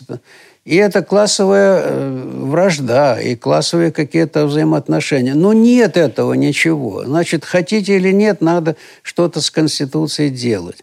И поэтому Конституция 1977 года, она в этом плане была, конечно, очень знаменательным документом, потому что она наконец сказала, что у нас государство всех. В Конституции есть статья, которая говорит, что у нас социальная основа состоит из нерушимого союза рабочих, крестьян и интеллигенции. А до этого рабочие – да, крестьяне э, трудящиеся – да, а остальные крестьяне непонятно, если они не трудящиеся, а какие еще крестьяне, которые не трудящиеся, да. Вот. А интеллигенция какая? Вот давайте подождем, когда она э, уже появится у нас э, так называемая рабоче-крестьянская интеллигенция, то есть воспитанная в этой стране, а эту, которая осталась от прежнего, значит, кто перемрет, кого э, на пароходах вышлем за границу, там, э, кого-то в лагеря отправим и так далее. Это все надо было наставить точку. Это понимали даже они, истинные, истые коммунисты, они это тоже понимали. И тогда это стали работать на Конституции 1977 э, года. Теперь посмотрите. А вы говорите о Конституции э, России. Так это же неизбежно. Если принимается новая Конституция СССР, то появляется и Конституция Российской Федерации. А какое я к этому имел отношение? Очень простое. Я, меня включили в рабочую группу. Там было 9 человек – а, два чиновника, очень хороших из аппарата э, Верховного Совета РСФСР, а, и э, семь ученых. И самый из них последний – это я. То есть э, всем, все доктора наук, а я кандидат наук, доцент, и тем не менее меня включили в эту группу. И рабочую группу вывезли на дачу в пригород тут, э, на дачу правительства, э, поселили там. У меня была комната, которая была э, по размерам больше всей моей квартиры. Вот. И у других еще больше были комнаты. И вот мы там жили, нас кормили за государственный счет. Только выпивать не давали. Правда, немножко пива давали, да, но а так в основном. И от нас требовали, чтобы мы э, написали текст Конституции РСФСР. Ну, естественно, у нас был проект Конституции СССР, и вот с учетом его, чтобы мы написали проект Конституции РСФСР. Но мы и сделали это, написали, да. То есть э, формально э, я в этом процессе участвовал. И всегда, когда меня спрашивают, то я называю, я говорю об одном моменте, где я свою роль всегда считал необходимым подчеркнуть, хотя это не скромно. А именно, значит, э, в формулировке статьи 1 Конституции РСФСР э, я предложил записать так, что Российская Федерация олицетворяет государственное, государственное единство русского народа и других народов э, РСФСР. Значит, мы спорили по этому поводу три вечера. Не по сути, суть все поддержали, а потому, примут ли наверху или нет нашу формулировку. Я сказал, слушайте, ну давайте же исходить из того, что в конце концов РСФСР – это государство русских и других народов. И надо где-то подчеркнуть. Сейчас идет новая конституция. Если вы здесь запишете – все поймут. И тогда этот вопрос стоял остро, так как сегодня стоит. А какое место русские занимают в этой э, общности? Вот давайте это и напишем. Государственное единство русского народа и других народов. Написали. Согласились со мной, записали. Отправили в ЦК, КПСС. Они не поддержали. Угу. Они не поддержали. И вот дошли до этих наших дней – конце концов, вот в реформе Конституции прошлого года наконец написали, что но ну, через категорию русского языка как языка государства образующего народа. Понимаете? Вот так. Я убежден, что те, кто писал, они туда э, посмотрели. А если не посмотрели, может, дошла та же самая мысль, о которой мы говорили, что это государство, образующий народ, и у него свой есть язык. Ну, вот, вот тут я вижу роль. А в остальном, ну, долго говорить не надо, да. Ну, как надо, так и написали. Понятно. Вот так. В конце 80-х годов э, начинается, второй плане 80-х, начинается перестройка. И это очень серьезным образом э, повлияло на всю государственную сферу. Вот можете вспомнить про этот период, э, ваши отношения и доводилось ли вам принимать участие в подготовке законопроектов, связанных с регулированием уже новых э, переформатируемых отношений между обществом, властью, государством? Э, здесь э, есть два момента, которые в чем-то связанные и в чем-то самостоятельные. Э, с одной стороны, э, значит, перестройка – это союзный уровень, власть на союзном уровне. Э, дальше это когда союз постепенно забыли и перешли к Российской Федерации, наша роль и в создании Э, основ для новой Российской Федерации. Это два момента, э, поскольку я э, так или иначе должен говорить о моментах своего участия в этом процессе, я могу сказать, что были выборы народных депутатов СССР. И тогда ведь была предложена э, такая конструкция власти, что есть съезд народных депутатов СССР. Э, к созданию такой конструкции, конечно, я никакого отношения не имел. Э, тут лучше, если бы был жив Анатолий Иванович Лукьянов, он мог бы вам подробно рассказать, что к чему. А вот к реализации определенные отношения в каком плане? От меня понадобилось э, Москва, ну, там были три группы депутатов. Э, э, депутаты, члены Совета Союза, депутаты, члены Совета национальности, и третья группа Это депутаты, избранные общественными организациями. Значит, депутаты от входящих в Совет национальности, это огромные округа организовывались, и Москва была единым округом для избрания народного депутата СССР. И Москва, э, исполком Моссовета, создал свою избирательную комиссию э, по проведению таких выборов – и меня включили в эту комиссию. Я был член городской избирательной комиссии по выборам депутатов э, в Совет национальности. Кандидатов было несколько. И из тех известных, э, конечно, это Борис Николаевич Ельцин и академик Сахаров. И здесь это была, наверное, одна из первых кампаний, где э, включение представителя Э, науки, государственного конституционного права оказалась в точку, потому что все, кто приходил в комиссию, раньше приходили в избирательную комиссию и говорили, у меня протекает потолок, там э, закопайте ямы и так далее. А тут приходили и ставили вопросы именно конституционно-правовые. И здесь была моя польза, что я приходил и или помогал давать ответы, или сразу отвечал людям, которые приходили в комиссию. И в том числе и мы должны были некоторые вопросы решать по ходу дела. Ну, в частности, э, академик Сахаров, который был выдвинут и в Москве, и еще в ряде избирательных округов, он вдруг э, взял и прислал единое письмо о том, что он везде просит э, снять его кандидатуру. Потому что он не может участвовать в выборах. А это было реально так. Он, э, его жена э, Боннер уезжала в Америку делать операцию на глазах, и он ехал с ней.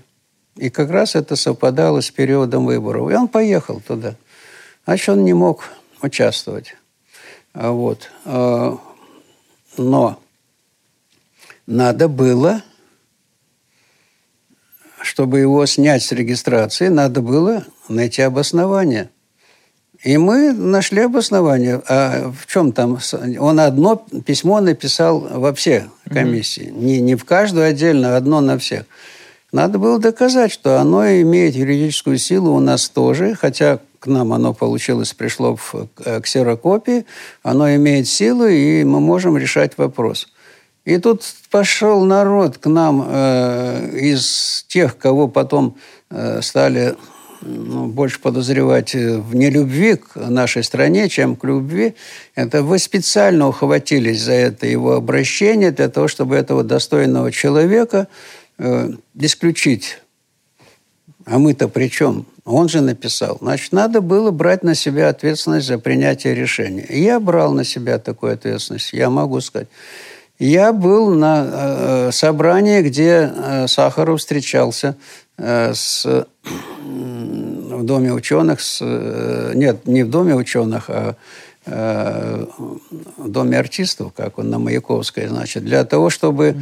э, ну, так сказать, полный зал был. И все эти э, люди, все считали себя причастными к актерскому творчеству. Первые где-то примерно 10 рядов были заняты известными людьми. А вот э, я сидел рядом с Сахаровым. На сцене. На сцене, конечно, да. Как представитель городской избирательной комиссии я вдыхал э, запах нафталина из его костюма. Ну вот, почему-то... Потому что он его редко надевал? Наверное, да. И вы знаете, я подумал, что слаб человек. То есть такой известный э, на весь мир и ученый, и деятель, и так далее. Вот. Но он на меня совершенно не обращал внимания. Я так сидел и сидел. Ну, что mm-hmm. делать? Для него я был представитель э, власти, да. А я был сам по себе. В общем, короче говоря, э, я увидел, что это слабый человек. В том плане, что он упивался как его хвалили, как это все. Видно же, так смотришь, искоса смотришь, но видишь, что к чему, да. Вот. А потом он нам очень интересную подсунул пилюлю. Он вернулся оттуда и представил новое заявление о том, что он хочет восстановиться в качестве э, кандидата, депутата. И наша избирательная комиссия сказала, что нет, это не получится. А потом он прошел народные депутаты, но уже по списку Академии наук. Mm. То есть, понимаете, в общем, э, выражение «я там был», оно подходит. в какой-то мере я принимал в этом участие, но я не был решающей единицей. У э, Ельцина я был ведущим как член городской избирательной комиссии на его встречах э, с э, избирателями. Тогда был метро э, э, вот профсоюзная, дальше следующее. Там был большой такой э, э зал, э, да, нет, нет, нет, в ту сторону, да, э, и э, большой зал, его потом снесли, там сейчас какой-то э, торговый центр Конькова? А, а, нет, нет, э, не, ну, не, не могу вспоминать, угу. но кто был. Угу. Там где-то тысяча человек вмещалось, да. И вот там проводили встречу с избирателями. И с одной стороны, оказывается, что-то готовил этот сам Ельцин и его сторонники. С другой стороны, что-то готовила городская власть. А, и все это вот там э, надо было наблюдать. Но в конце концов э, Борис Николаевич, э, когда стал выступать, я понял один момент. Я был на двух его встречах. И он, значит, он читает вопрос и дает ответ – я себе думаю, стоп, это я уже этот вопрос слышал, и ответ слышал. Оказывается, это была хорошая пиар-компания. Значит, Заготовка. Вопросы были заранее подготовлены. Они из зала идут, ну, угу. пришли и пришли вопросы. И я его остановить не могу. Это его дело. Он получил вопросы, он дает на них ответ. Я же понимаю, что я это где-то слышал. Ну и бог с ним. Потом, почему я все это говорю? Потом, когда он стал народным депутатом СССР, и э, меня, э, мне дали в Кремль пропуск, где я мог вообще в любое место, включая секретариат, спокойно проходить. А я его увидел в зале, подошел и сказал, Борис Николаевич, скромный э, член городской избирательной комиссии хочет поприветствовать народного депутата СССР. Он так пожал мне очень крепкое рукопожатие, хотя на этой руке пальцев не было, да, но рукопожатие крепкое. И он говорит, хорошее дело не забывается. И забыл тут же.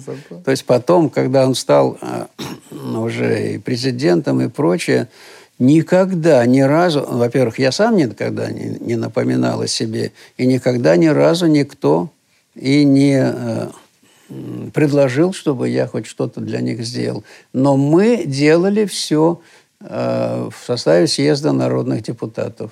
Приходили туда, писали проекты, особенно по местному самоуправлению. Все это было. Конечно, героями были этого дела э, Шеремет и Барабашев.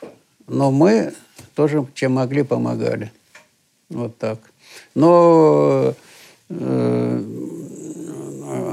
все-таки я как бы соучаствовал в этом процессе, так как каких-то выдающихся не было. Ну, можете вот э, ваше отношение, наверное, такой расхожий вопрос, вот ваше отношение к э, Горбачеву, Михаилу Сергеевичу. Потому что два диаметрально противоположных мнения, кто-то его ругает, кто-то хвалит. А как человек, который разрушил СССР, он, конечно, э, с моей стороны заслуживает самой негативной оценки как человек, который хотел, чтобы в стране начался хоть какой-то всплеск демократии, он заслуживает поддержки. Вот так вот, коротко, если говорить. Вот так вот. Как вы считаете, а, когда можно было спасти Советский Союз? Вот именно в конце 80-х годов, может, в начале 90-х. Кто-то говорит, что точка невозврата – это когда произошел ГКЧП перед подписанием союзного договора. Как вы считаете? Можно было сохранить? Здесь есть несколько моментов, о которых э, стоит сказать по отдельности. Но прежде всего, э, все-таки если ты получаешь юридическое образование, то используй его в полной мере. А, ведь все-таки Горбачев окончил наш факультет. Значит, образование юридическое, а, оно должно оставаться с ним. И вот посмотрите, что предлагают ему. Ученые, которых я поименно знаю, они предлагают из Института государства и права, предлагают следующее. А, в 1922 году был заключен договор об образовании Союза СССР. Вот давайте сейчас будем заключать новый договор. А какой смысл? Основой страны является Конституция. И зачем же договор? У нас же не договорная федерация, у нас стала настоящая э, конституционная федерация. А он этой идеей загорелся, Горбачев и стали готовить этот договор. В итоге у нас э, место Союза СССР на последнем этапе вдруг возник СССР, ССГ, угу. то есть Союз суверенных государств.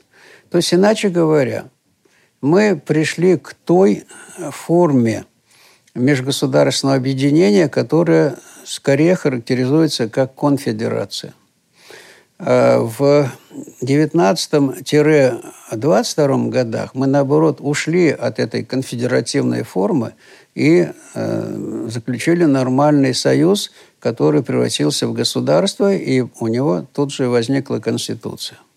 А здесь нет, значит, договор. И что будет с этим договором, с этим союзом суверенных государств, непонятно.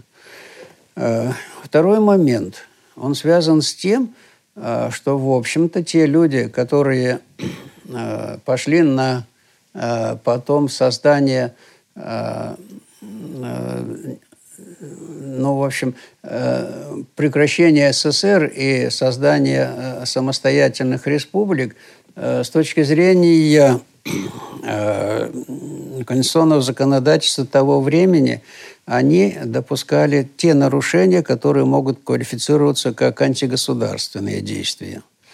И тогда уже надо было Горбачеву проявить решительность, то есть привлекать их к ответственности. Он этого не стал делать. С точки зрения исторической сегодня можно сказать, что он поступил гуманно, что он этого ничего не делал. С точки зрения сторонников э, СССР он нехорошо поступил, неправильно. Он должен был их привлекать к ответственности. Он этого не стал делать.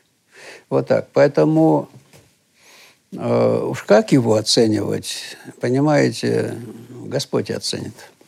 Понятно.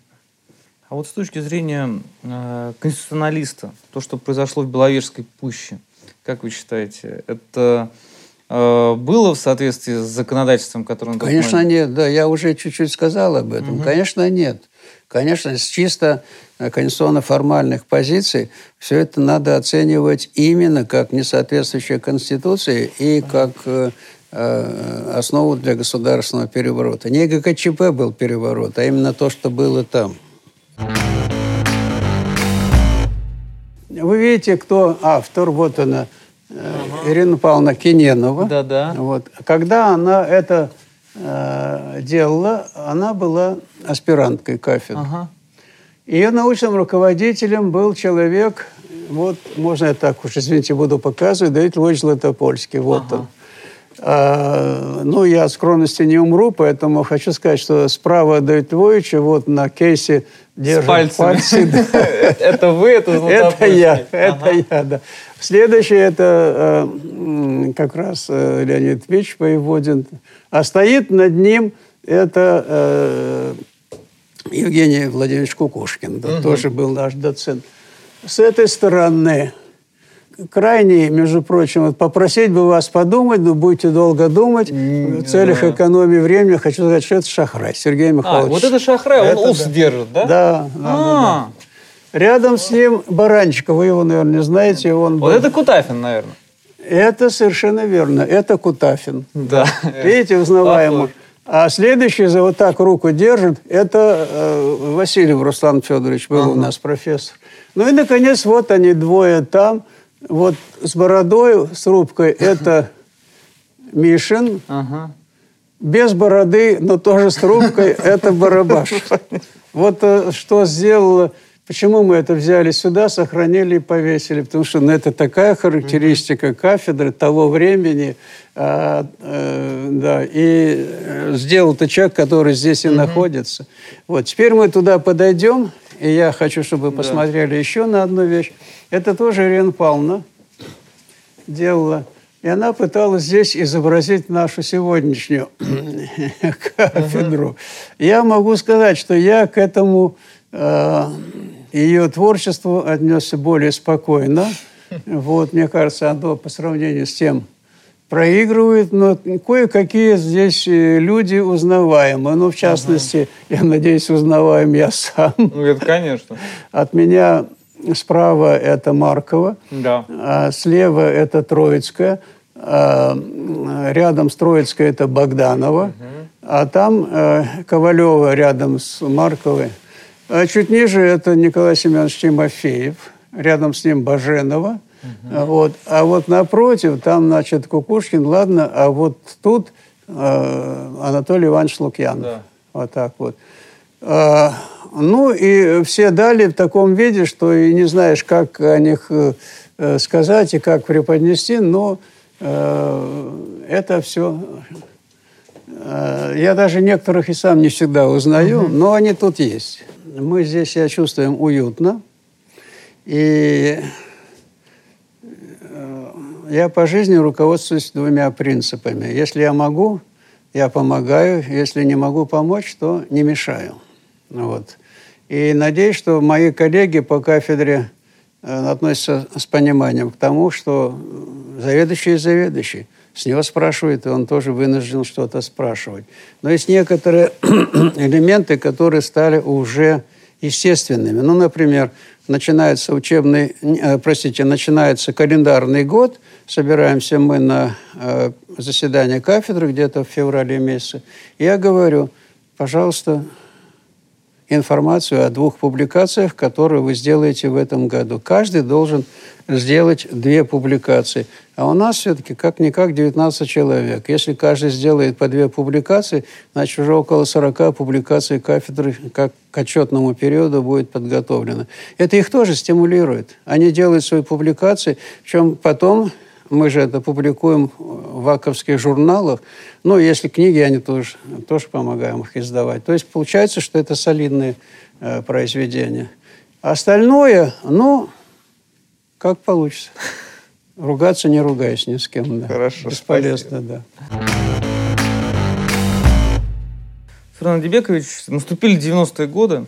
А, не могу не спросить, э, вот ваше ощущение, которое осталось в 90-х годах, а, лихие 90-е, время возможностей, а, время при старой конституции, уже в новой реальности – вот как вы могли бы оценить э, этот период? Ну, вообще-то я всегда смотрю вперед, и э, в этом плане есть э, э, ряд вопросов, которые э, в Конституции, с моей точки зрения, решены неплохо, и э, их можно поддерживать и дальше на этой основе двигаться. Э, я не могу сказать, что там все идеально и так далее, но тем не менее Конституция начинается со слов «Мы многонациональный народ России». И, конечно, мы таким народом России, многонациональным, являемся, и наша Конституция э, – это есть достижение такого народа. Если говорить о суверенитете государства, российского государства, он в достаточной мере обеспечен Конституцией. Я думаю, он и по жизни обеспечен, но и в Конституции тоже обеспечен.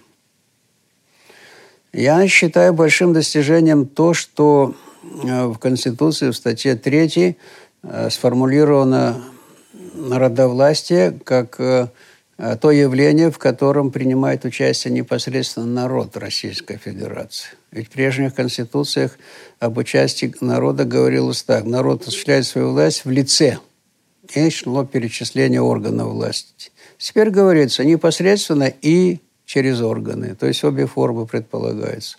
Вот сейчас э, принят закон о Госсовете, где почему-то публичную власть э, характеризовали как э, э, власть органов публичной власти. Это неправильно. Кроме органов есть еще и непосредственное народовластие, и оно должно существовать. Это совсем не значит, что изо дня в день его нужно осуществлять, но как формы, конституционные формы, оно имеет право на существование. А я э, думаю, что федерализм наш в сильной степени как централизованное государство сейчас это необходимость. И по всей вероятности э, децентрализация власти, что передача полномочий на места, ну, в какой-то мере она была, есть и может быть, но не в такой степени, чтобы ослабила центр. Это плюс. Это плюс. Э, что касается, э, ну, даже я не хочу слово минусы брать, но все-таки пожелания мои, то они состоят в следующем – а, но все-таки, а, понимаете, в э, федеративных государствах э, в Конституции э, более подробно излагается не только компетенция федерации, но и субъектов федерации. У нас нет отдельной главы о субъектах, и у нас нет достаточной четкости в возможностях субъектов нашей федерации. То, что есть возможности центра, да, это очень хорошо не отражено, но возможности субъекта не очень. Поэтому у нас как-то в этом деле иногда бывает то, что мы называем, ну, как бы, чуть шараханием, знаете, то в одну, то в другую сторону. А я не сторонник такого объема полномочий, которые отражены в Конституции как полномочия президента Российской Федерации. Ну да, у нас э, государство, естественно, э, является такой федерацией централизованной. А, но распределение, баланс властей мог быть больше, несколько больше в пользу парламента. А по э, последней редакции Конституции э, и количество полномочий президента усилено, увеличено. И правительство уж в такой мере обозначено, как правительство президента Российской Федерации, что э, даже удивительно, почему ему правительству посвящена отдельная глава Конституции. Хотя и там тоже говорится о том, что оно, это правительство действует вот под непосредственным руководством президента и так далее. Я ничего не имею против, но для этого есть закон о правительстве, для этого есть какие-то еще... Ну, мы как-то очень уж сильно э, расширили возможности президента Российской Федерации. И, конечно, будучи как-то меня всегда пугает это слово специалист, но произнесу его, будучи специалистом э, в сфере конституционного и муниципального права, я не могу понять, что у нас творится с э, местным самоуправлением и, соответственно, с муниципальным правом. Понимаете? Да, есть глава, она осталась в Конституции, местное самоуправление, но э, прежние редакции писали о том, что, в принципе, все Э, уровни самоуправления обозначены в Конституции. Сейчас говорится, что это будет обозначено в э, отдельном федеральном законе. Э, говорится, что местное самоуправление – часть публичной власти, один из элементов публичной власти. Но это очень хорошо, но это когда-то уже Конституционный суд сказал – а здесь бы нам хотелось, чтобы как-то были расширены полномочия. А тут обозначили, что вместе с государственной властью единым порывом местное самоуправление обеспечивает управление страной и решает э, те задачи, которые ему поручены. Э, закон о местном самоуправлении – это тот документ, по которому можно ставить рекорд. На сегодняшний день это акт, в котором больше всего изменений. Больше ста законов об изменении этого закона. А в некоторых законах еще и сразу многие позиции внутри закона обозначены, которые меняются. Ну как вообще, какая может быть стабильность при таком количестве изменений? Значит, сейчас мы будем ждать новый закон в развитии Конституции, вот конституционная реформа. Посмотрим, куда он пойдет. Понятно. Сергей Бекович, вот 90-е э, годы, как мы уже говорили, для университета это такой своеобразный период. Многие коллеги отмечали, что э, то поколение молодых ученых, которые приходили – они ушли из науки, потому что нужно было содержать семьи и так далее. Вот можете вспомнить этот период в плане того, как вам удалось э, двигать науку и заниматься образовательной деятельностью, несмотря на сложности, которые наблюдались? Э, есть один момент, о котором я скажу с просьбой на ваше понимание. Угу. Вот на тот период, когда мы составляли отчетность, э, на кафедре, ну, отчетность какая имеется в виду? Это э, книги, статьи и так далее. В отчетности кафедры иногда 60% это были мои произведения. А иногда и 70%. Это были мои произведения, да. Вот. Э, по этому поводу мои коллеги подшучивали и над отчетами, и над кафедрой, но это так было. Сегодня это не так. А почему не так?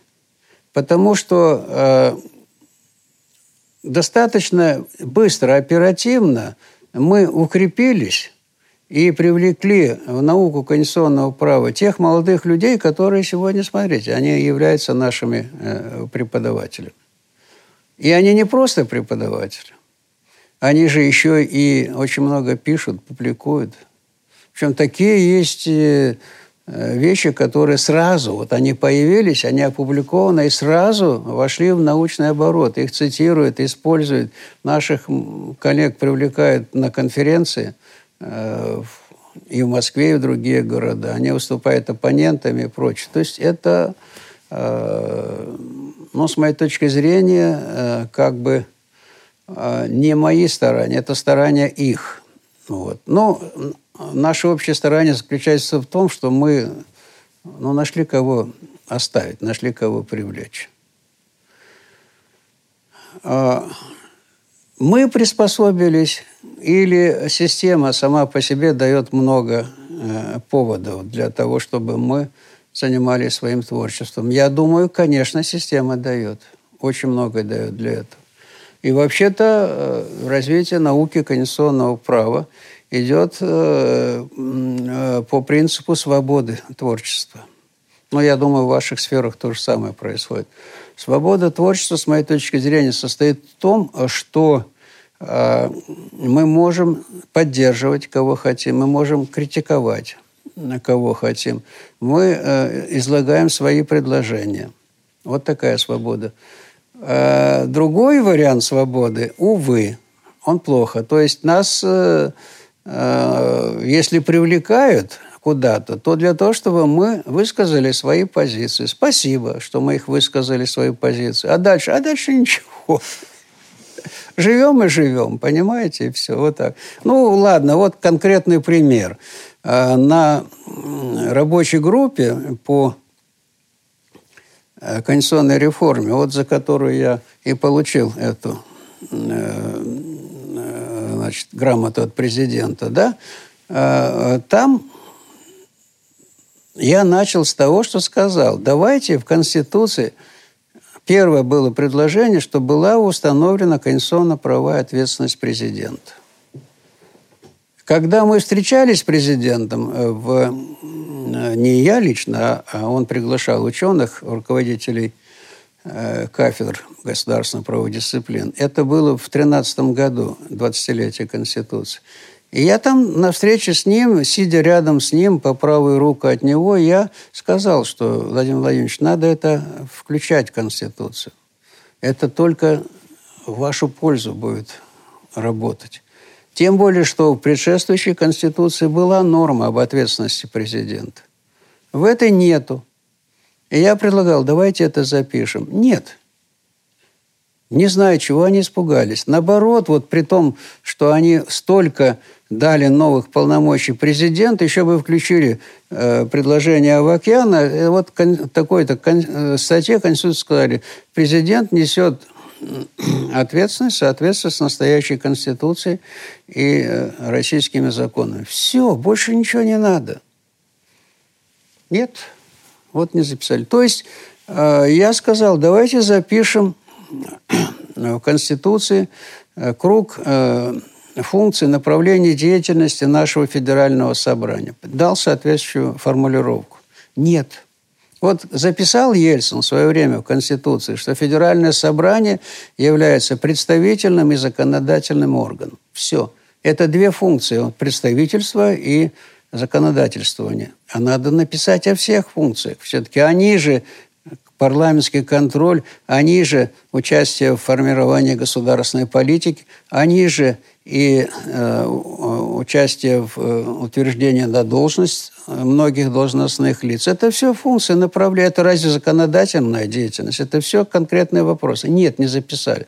Слава богу, до чего-то дошли и включили в Конституцию статью о парламентском контроле.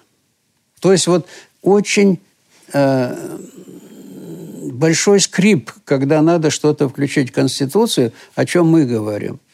И очень легко включает то, о чем говорят э, сами находящиеся у власти. Понимаете? Вот так вот. Ну, ну так же нельзя вообще-то, да. Ну, ладно, вы написали, что э, правительство работает э, под э, руководством президента. Кто с этим спорит? Но зачем вы написали в Конституции, э, что э, президент назначает генерального прокурора? Ну, назначал его Совет Федерации. Ну и пусть и дальше назначает. А кандидатуру кто предлагает? Президент. Нормально, нормально. Вот вам, пожалуйста, хорошее рассредоточение возможностей власти. Вот так. Так что тут, э, уж извините, но для того, наверное, ученые и есть, чтобы где-то сказать, что да, меня послушали, а где-то, наоборот, сказать, что не послушали, ну и бог с ним. Подождем дальше, что будет.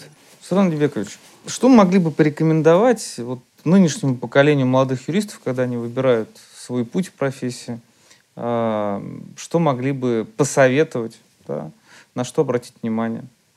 Я э, недавно меня спрашивали, примерно такой же вопрос задавали, э, поскольку я, э, будучи оригинальным, должен одновременно не забывать, что я уже посоветовал. Так вот, я сторонник э, широкого профиля подготовки. Поэтому я Э, за то, чтобы студенты учились максимально используя свои возможности. Вот нельзя прийти к одной профессии, если ты не знаешь всех. Нельзя увлечься одним направлением, если ты не посмотрел другие направления. Я и даже сейчас я сочувствую тем своим коллегам, которые вот взяли какую-то тему. Вот один у меня очень хороший коллега, не московский, он все время он писал кандидатскую о конституционном контроле. Он докторскую писал о конституционном контроле. И он все пишет о конституционном суде и о конституционном правосудии. Хорошо пишет. Но как можно об одном и том же писать? А, я считаю, что вообще-то надо в себе э, развивать человека широкого профиля. И если вы обратили внимание, э, то многие наши предшественники, они этим и были известны. Э, профессор Александров, если я так вот сходу вспоминаю, он был и известный теоретик права, и он хорошо знал, в частности, трудовое право. Кичикьян, он был великолепным теоретиком права, я одновременно знал и историю государства и права, но я кое-какие видел публикации Кичикьяна и в сфере уголовного права. А Сергей Сергеевич Алексеев пришел в теорию права из э, гражданского права. Вот э, такое э, разнообразие не надо рассматривать, как вот человек разбрасывается. Нет, он везде себя проявляя, он одновременно и э, позволяет увидеть те вещи, которые тем, кто этим занимался, они не видны. Понимаете? Вот так. Мне всегда в этом плане нравится э, обращаться к примеру Йофы, потому что, ну да, цивилист, цивилист, но у него есть несколько статей, всего лишь статей в области теории права и одна общая книга, вот, э, где он высказывает такие вещи, без которых сегодняшняя теория права вообще по-настоящему и не может развиваться. Вот. Поэтому я за то, чтобы человек максимально много знал. А вот на чем специализироваться, это совсем другое, это утилитарный вопрос, понимаете? Значит, какой-то конкретный интерес проявился, он сделал по этому интересу э, диссертацию. Потом появилось место, опять же, утилитарно, он стал э, доцентом или там ассистентом на соответствующей кафедре. Понимаете? А что он дальше будет делать?